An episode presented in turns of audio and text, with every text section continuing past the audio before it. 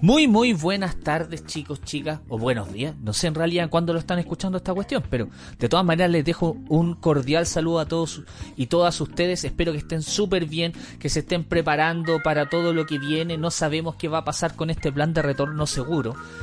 Sin embargo, de todas maneras hay que tener en cuenta mantener el uso de los elementos de protección personal, los famosos EPP, ¿verdad? Que conversamos hace algunas clases con el médico Robertito, ¿verdad? Le dejo un saludo a Roberto, espero que esté súper bien en su casa, bajo el resguardo obviamente sanitario. Y bueno, en este capítulo yo quería centrarme en un aspecto que es eh, fundamental para la prueba de transición, ¿ya? La PTU, o PDT, ya no sé cómo le quieren poner. Entonces quiero centrarme en hablar aspectos fundamentales del mecanismo, de los mecanismos endocrinos. Quiero hablar de las hormonas, quiero hablar de los órganos y como se darán cuenta, la información es muchísima. Por lo tanto, no voy a hablar de todo en un capítulo, lo voy a centrar en dos capítulos y el cual hoy día vamos a centrarnos principalmente en los principales aspectos generales de la comunicación hormonal, vamos a hablar de las glándulas, vamos a hablar del eje hipotálamo hipoficiario como controlador neuroendocrino y vamos a hablar de sus hormonas, hormonas tróficas, vamos a hablar también de aquellas hormonas que no lo son y vamos a conversar bastante respecto de estos eventos y cómo se regulan mediante mecanismos principalmente de feedback o de retroalimentación negativa. Así que los dejo invitados, espero que lo disfruten y siempre agradecer ya las más de mil reproducciones. Es impresionante que hayamos alcanzado estas mil reproducciones. Gracias a todos y todas ustedes. De verdad que sin sin que ustedes participen, este proyecto no tendría sentido. Esto se hace con mucho cariño y como siempre, estamos disponibles a través de el Instagram de Capsi Podcast, estamos también disponibles a través de el Facebook de Capsi Podcast y a través de las distintas plataformas como Anchor, Spotify, eh, iBooks y las mil reproducciones alcanzamos en Spotify, así que vamos súper bien. También quiero agradecer a la Sofi también por su apoyo, por su apreciación a nuestro podcast. Ella también tiene un podcast que se llama Cultura Esencia, notable, ¿ah? de verdad que habla de temas muy interesantes. Esta última semana se sacó un capitulazo con respecto a uno de los principales íconos feministas de hace mucho tiempo atrás, ya que se conoce, hoy se me olvidó su nombre, Sojourner y ya no me acuerdo qué más, perdón. Pero bueno, les dejo la, el abrazo, les dejo un cordial saludo y obviamente también los invito a que la escuchen. Tiene temas muy interesantes y no solamente con respecto a movimientos feministas, sino que a nivel de cultura general. Así que eso, los dejo invitados para este capítulo y espero que los disfruten. Bueno chiquillos, cuando nosotros nos referimos a lo que son las hormonas, ellas son parte de un sistema muy interesante que conforma obviamente nuestro cuerpo humano y también el de muchos animales, ¿ya? En el caso de que nosotros hablemos respecto de las hormonas, ellos son parte de un sistema que nosotros lo conocemos como el sistema endocrino. Y este sistema endocrino en realidad representa, como todo sistema, un conjunto de órganos que tiene cierta particularidad, que cumplen una función en común. Y en este caso estamos hablando de que ellos producen, sintetizan y liberan hormonas hacia el torrente sanguíneo mediante mecanismos de transporte tipo exocitosis. De hecho, cuando nosotros queremos ver cuánto es la cantidad de tejido productor de hormonas que se necesita recoger de todo el tejido endocrino que participa, de incluso 8 a 9 adultos no alcanzamos a formar un kilo. O sea, en una persona este sistema es súper chiquitito, insignificante. Sin embargo, los órganos y las hormonas son tremendamente relevantes para nuestro sistema porque envían estos mensajeros químicos que nosotros conocemos como hormonas señales. Señales que modifican el metabolismo celular y que por ende permiten que las células que reciben este mensaje cambien en su comportamiento en términos metabólicos que empiecen a dividirse, que dejen de dividirse, que eh, comiencen a producir incluso otras sustancias o que dejen de producirlas. Hay muchos eventos que nosotros debemos conocer que son relevantes para nuestro cuerpo. Por lo tanto, este pequeño grupo de órganos y de tejidos que tienen actividad endocrina son de vital relevancia para nuestro organismo. Nos permiten crecer, nos permiten desarrollar nuestras características sexuales secundarias, estimulan la formación de gametos, regulan eh, en, algunos, bueno, en todos los casos regulan los niveles de glicemia cuando yo me mando un sándwich, cuando yo tengo una gran cantidad de tiempo llevando una inanición, cuando yo llevo mucho tiempo sin comer, también hay un mecanismo que me permite regular la glicemia. Estamos hablando de numerosos mecanismos mediante estos mensajeros químicos que permite regular y mantener una homeostasis en términos continuos, dinámicos y eh, permitiendo que nuestro cuerpo interactúe con el entorno que nos rodea. La diversidad de complejos hormonales, moléculas hormonales son diversas, así como también es diversa la cantidad de tejidos con actividad glandular, que nosotros conocemos y que liberan en términos endocrinos eh, hormonas. Recordemos que hay muchas eh, glándulas que no necesariamente secretan hormonas, eso es súper importante. También tenemos glándulas con actividad exocrina, vale decir que liberan sustancias que no son hormonas a otros lugares del cuerpo como cavidades o eh, al exterior de nuestro cuerpo, por ejemplo, como hablamos de las glándulas sebáceas o las sudoríparas, entre otras. No obstante, si nosotros nos centramos en la química de las hormonas, nosotros podemos encontrar dos grandes grupos de hormonas según su constitución química entre las que encontramos aquellas moléculas que son eh, sintetizadas a partir de una ruta metabólica que proviene de los aminoácidos y que incluye obviamente las proteínas, péptidos y otros tipos de complejos derivados y también las esteroidales, o sea, que cuya ruta de síntesis involucra ¿verdad? Complejos familiarizados con los lípidos, por ejemplo, como los esteroides que provienen del colesterol. Y dentro de las que nosotros encontramos, por ejemplo, en las esteroidales, a las hormonas sexuales que son liberadas por nuestras gónadas. Hablando de la testosterona, de los estrógenos y de la progesterona. Y también a aquellas que son producidas por la corteza suprarrenal, de las que destaca el cortisol, de las que destaca la aldosterona. Pero también tenemos otros tipos de hormonas que nosotros conocemos como las prostaglandinas, de las que vamos a hablar más adelante. Y por lo tanto hay que tener en cuenta que a partir de aquello nosotros tenemos distintos mecanismos de acción hormonal. Sin embargo, a pesar de que las eh, a pesar de que los mecanismos moleculares sean diferentes, todas tienen el rol de poder generar distintos efectos a nivel celular, como por ejemplo un cambio en la permeabilidad de la membrana, o en la condición eléctrica que pueda presentar una membrana, estamos hablando de que algunas hormonas estimulan la síntesis de proteínas o de enzimas, para ser más específicos, que también se puede dar, la activación o desactivación de enzimas, la estimulación de procesos mitóticos o el favorecimiento de eventos de segregación, o sea, decirle a otra órgano glandular que siga produciendo una sustancia o que también pueda inhibirla, ¿por qué no? Por lo tanto, nosotros hablamos de hormonas como complejos que de la parte en términos de la palabra significa despertar. De hecho, lo que eso es lo que hacen las hormonas, están provocando efectos en las células y por lo tanto alteran la actividad metabólica de ella. Siempre hay que tener en cuenta que no todas las hormonas tienen un efecto en todas las células que tienen que llegar. O sea, si nosotros vemos una hormona que viaja a través de este móvil que nosotros conocemos como el sistema circulatorio, no necesariamente va a actuar en cada una de las células por las que va pasando. No, en realidad cada una de las células tiene un conjunto de receptores hormonales que se pueden encontrar tanto en la membrana plasmática para las hormonas que son derivadas a partir de aminoácidos, pero también hay receptores intracelulares y esos están esperando su contacto con aquellas hormonas que pueden atravesar la membrana plasmática y que nosotros conoceríamos entonces como aquellas que son derivadas de los lípidos o también conocidas como hormonas esteroidales. Por lo tanto, si nosotros queremos hablar de los tipos de elementos que subyacen a este tipo de comunicación celular son diversos.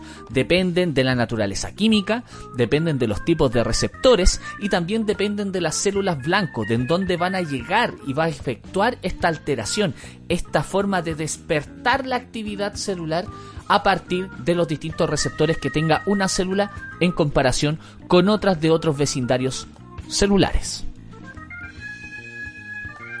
Si queremos hablar de la forma en que actúa cada uno de estos tipos de hormonas, ya sean derivadas de proteínas o de aminoácidos o las esteroidales, también tenemos que hablar de cómo ocurre en cada uno. O sea, por ejemplo, eh, las hormonas esteroidales utilizan un mecanismo bastante particular y que como son solubles en lípido, ya pueden difundir directamente a través de la membrana plasmática de su célula blanco.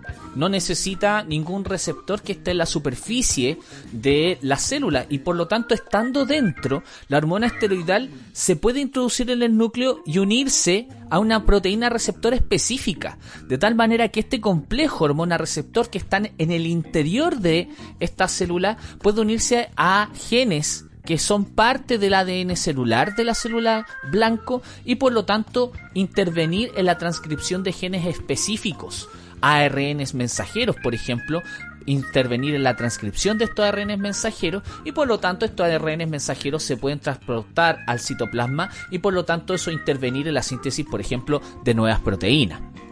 En cambio, cuando hablamos de aquellas hormonas que son derivadas de aminoácidos o más bien dicho no esteroidales como las proteínas o las hormonas peptídicas, no suelen entrar o no más bien dicho no pueden entrar a las células blancas.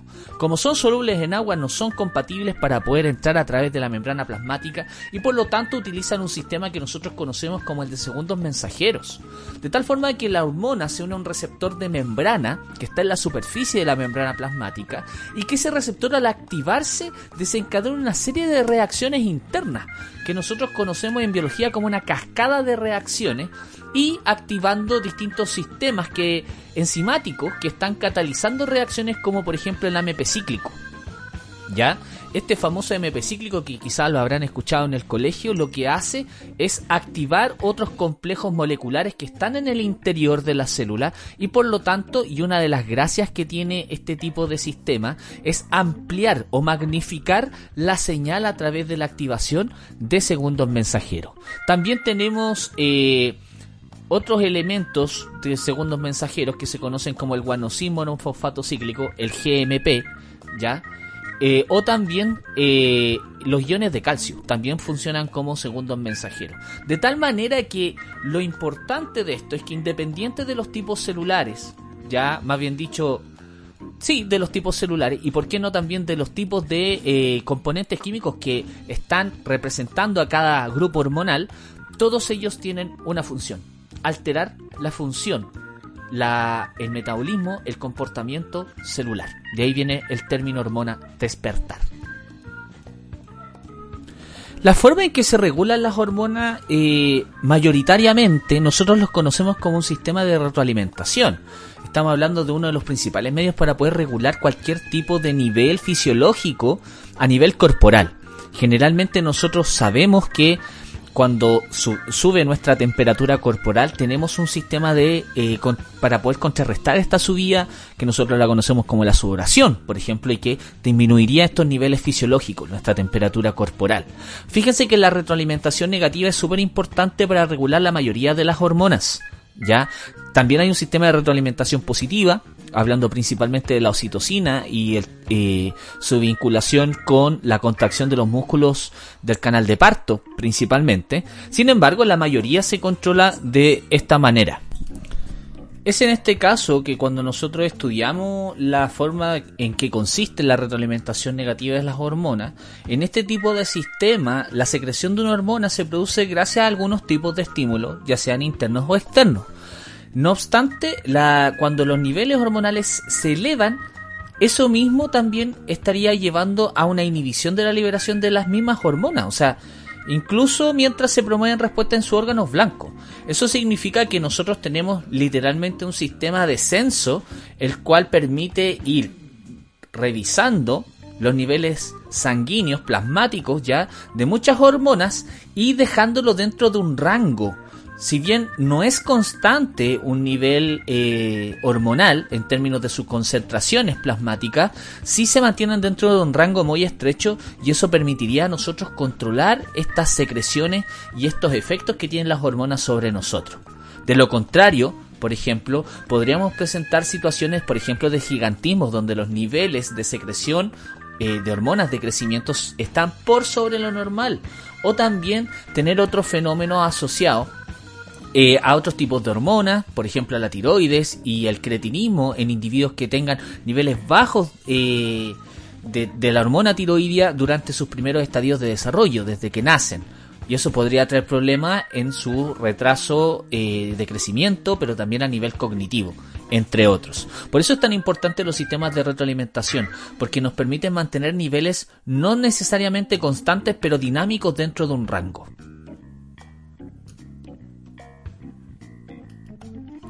Al momento de querer conversar respecto de unas estructuras que son importantísimas para el funcionamiento de nuestro cuerpo, no nos podemos limitar a dejar de hablar obviamente de el eje hipotálamo hipoficiario.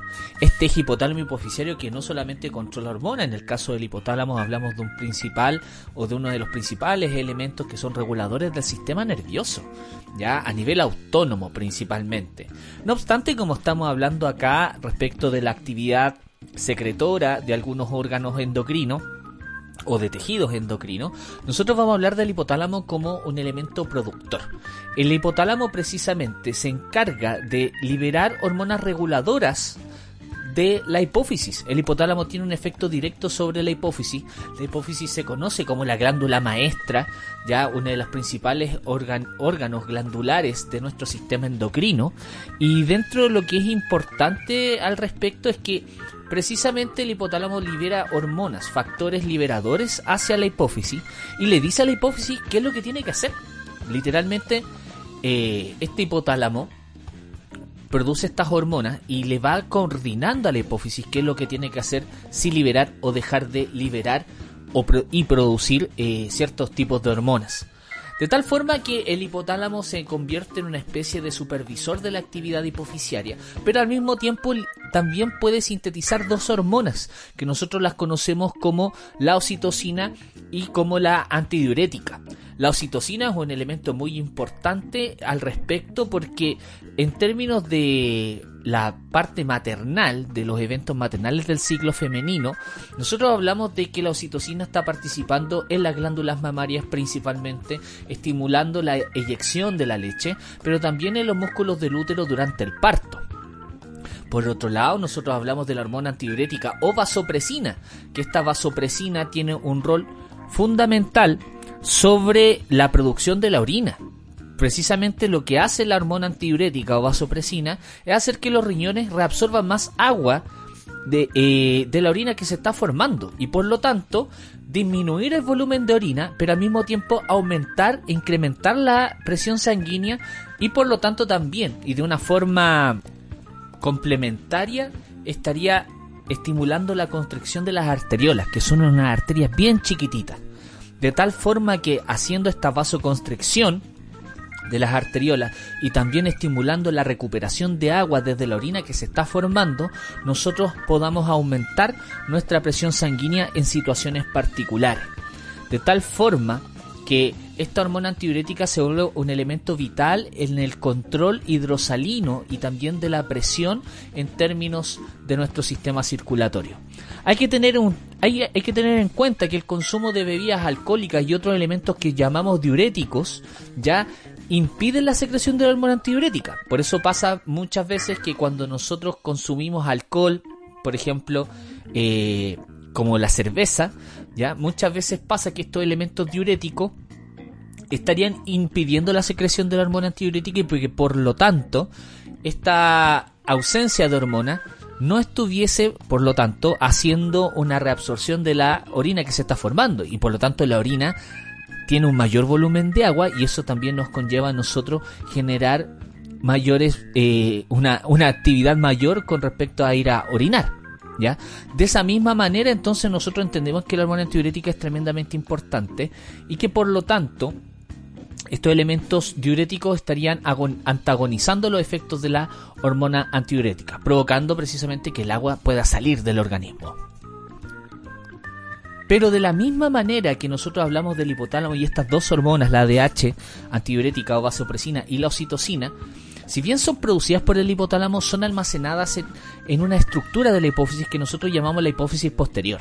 Precisamente la hipófisis tiene dos lóbulos en términos anatómicos y funcionales, y el trasero, la hipófisis que nosotros conocemos como posterior o neurohipófisis, en ese caso ella estaría encargada de almacenar lo que se produce en este hipotálamo, que son la DH y la oxitocina. Pero también hay una hipófisis anterior hay que tener en cuenta que esa hipófisis anterior sí tiene actividad productora de síntesis y de secreción de hormonas y que está bajo el alero obviamente del hipotálamo. Dentro de las hormonas que se producen a nivel eh, hipofisiario tenemos las hormonas que conocemos como tróficas. Las hormonas tróficas son aquellas que eh, bajo obviamente la secreción hipofisiaria van estos, estas hormonas hacia otros órganos secretores, o sea, otras glándulas, y esas mismas glándulas bajo la orden de esta hormona trófica, ya vamos a hablar de los distintos tipos, estaría entonces liberando otras hormonas. Entonces estamos hablando de un complejo de cascadas mucho más ampliado, en donde desde la orden de la hipófisis se lleva a un órgano con actividad secretora endocrino a que pueda producir otros tipos otros tipos, más bien dicho, de hormonas. Y dentro de esas tenemos, por ejemplo, la hormona aenocorticotrópica o la ACTH, que va precisamente hacia la corteza suprarrenal a que esta corteza produzca cortisol, por ejemplo. También nosotros tenemos la hormona tirotrópica que va hacia la tiroides para que produzca nuestras hormonas tiroideas. También tenemos las hormonas gonadotrópicas, que nosotros conocemos como la FSH o la hormona estimuladora de folículos y la hormona luteinizante, que van a ovarios y testículos y que en el caso de la FSH se estimularía la formación o más bien dicho el desarrollo de los folículos primarios para ver una selección y posterior ovulación dada la hormona luteinizante en el caso de las mujeres y en el caso del hombre la FSH estaría estimulando la gametogénesis masculina, la espermatogénesis, pero también la LH tiene un efecto directo sobre los testículos para la producción de testosterona y que es muy interesante que tener eso en cuenta. Por otro lado, hay que tener presente que la prolactina, ya no siendo una hormona trófica, ya estamos hablando de la prolactina como un elemento vital para las glándulas mamarias para la producción de leche durante obviamente los periodos de gestación eh, y embarazo, ¿ya? Y también tenemos a la hormona de crecimiento, la cual su mismo nombre lo dice, estimularía el desarrollo de huesos y músculos para el crecimiento general de este individuo en desarrollo. De tal manera, cuando nosotros tenemos presente todos estos grupos de hormonas, fíjense lo importante que sería entonces la hipófisis. Hay que tener en cuenta que si bien tenemos otros órganos endocrinos, como por ejemplo la glándula paratiroides, el timo, las suprarrenales, el páncreas, ya los ovarios y testículos que vamos a revisar en otros capítulos, nosotros tenemos que tener en cuenta que tanto el hipotálamo como la hipófisis cumplen un rol fundamental en el control neuroendocrino. Y por lo tanto hay que hacerles un capítulo aparte del cual nosotros estamos hablando en este momento. Y por lo tanto en un futuro capítulo que vendría siendo el de esto no es PCU hormonas parte 2 estaríamos hablando del resto de las hormonas y del resto de los órganos endocrinos de nuestro organismo. Por lo tanto, les dejo la invitación más cordial. Nos vemos entonces en un nuevo episodio, en una segunda parte y desde ya agradecer ya las más de mil reproducciones que se están dando a través de Spotify estamos muy muy contentos al respecto. Los invitamos a que si tienen dudas o consultas manden precisamente sus eh, inquietudes a través del Instagram Capsi de Podcast, que nos sigan a través de Facebook y nos estaremos viendo entonces en esta segunda parte. Les dejo un abrazo y espero que para el 18 podamos volver a encontrarnos. O incluso antes, quién sabe. Un abrazo.